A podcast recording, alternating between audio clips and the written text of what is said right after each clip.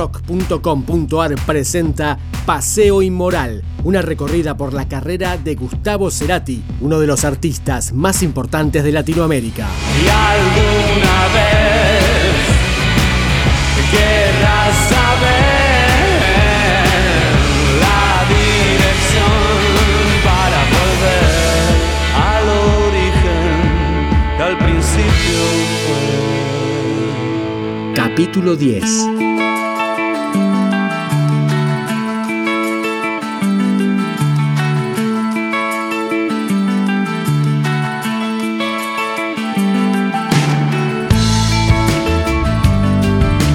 Una vez que terminó la gira de Soda Stereo, los músicos continuaron con sus proyectos individuales. En el caso de Gustavo Cerati compuso un nuevo álbum solista, Fuerza Natural, lanzado en septiembre de 2009. Puedo equivocarme, tengo todo por delante y nunca me sentí tan bien. Parte del disco fue grabado en los estudios Unísono por Héctor Castillo, quien trabajó con David Bowie y Lou Reed, entre otros. El resto se registró en Estados Unidos y uno de los sencillos fue Rapto. No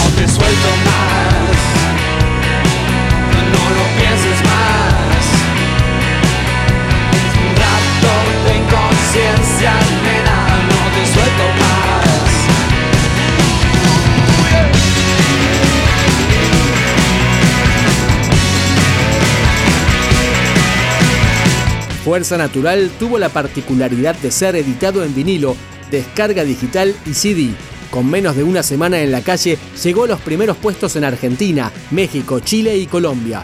Así definió Cerati el proceso de creación del álbum en una entrevista en la televisión mexicana. Bueno, primero tuve la idea, cosa que no es lo más habitual en mí. En general yo me voy encontrando con las canciones. Pero tuve una idea un poco de un, viaje, de un trayecto y una relación con la naturaleza. Escribí las canciones y en el espacio de un mes y medio, dos meses, tenía un montón de canciones. Descarté aquellas que no estaban dentro de lo que me parecía que eran las estaciones de ese viaje. Y luego grabamos unas primeras cosas en New York con Sterling Campbell, un baterista que tocó, mucho con Duran Duran, eh, Bowie, con algunos músicos de Nueva York. Eh, y luego me fui de vacaciones, dos meses, donde escribí letras, todos en relación con la naturaleza, porque estaba en un lugar bastante campestre para en marzo, abril y mayo dedicarme a, a ya grabarlos concretamente en mi estudio en Buenos Aires. Acá no es que hay alguien al quien yo le dedico el disco o de quién hablo en particular, es un espacio de fantasía, ¿no? Me puede ocurrir a mí o le puede ocurrir a otro. Es muy común que los críticos a veces intenten relacionar mi vida privada con las canciones. Por supuesto un psicólogo me destriparía seguramente y encontraría muchas cosas, pero yo intento que sea un viaje de fantasía y de a veces son deseos o lo que sea. Eh, en este disco hay sensualidad y la sexualidad es una cosa muy potente en, la generación, incluso del arte, ¿no? Y de la vida misma, por supuesto. Pero no es un tema excluyente. Es un disco que, que tiene melancolía, tiene, tiene momentos de cierta oscuridad, como quieras verlo, pero, pero básicamente es un viaje positivo. O sea, estoy disfrutando el recorrido, ¿no? O sea, la primera frase del disco prácticamente es me perdí en el viaje y nunca me sentí tan bien. Y es un poco la sensación. No me importa tanto hacia dónde voy, sino ir y disfrutar en el trayecto.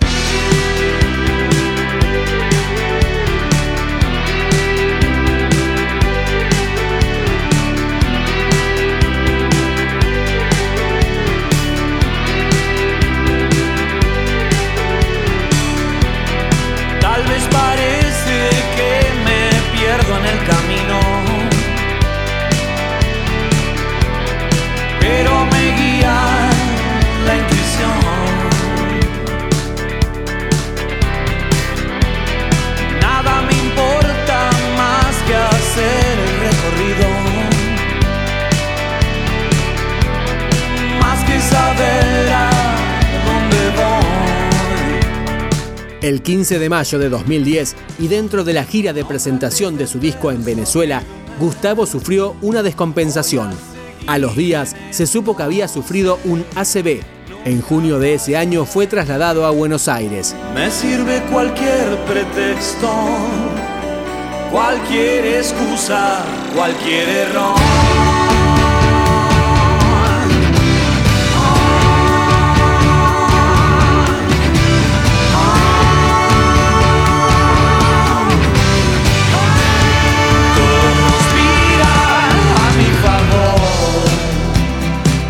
Familiares, amigos y seguidores organizaron encuentros, cadenas de oración y recitales para brindarle apoyo incondicional al ídolo. Las repercusiones en medios de comunicación y redes sociales fueron permanentes. No pasó un minuto sin que algún fanático recordara su música. Lillian Clark, su madre, hablaba así con la prensa en la puerta de la clínica. estoy con él, sentado, estamos con un amigo y está con una remera color rosa viejo que le regalaron sus fans en su cumpleaños y le queda hermoso.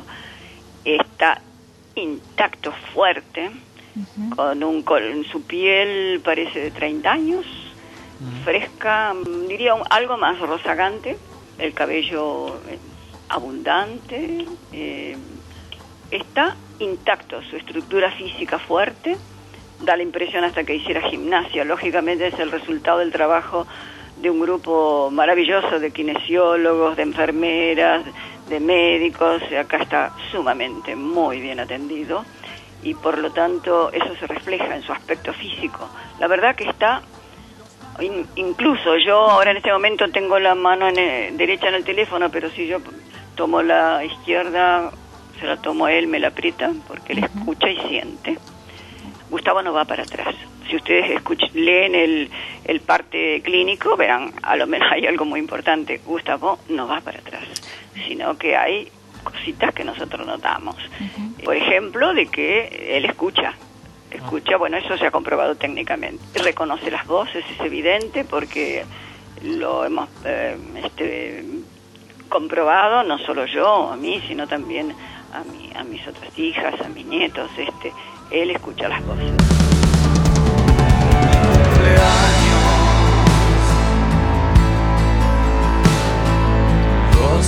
las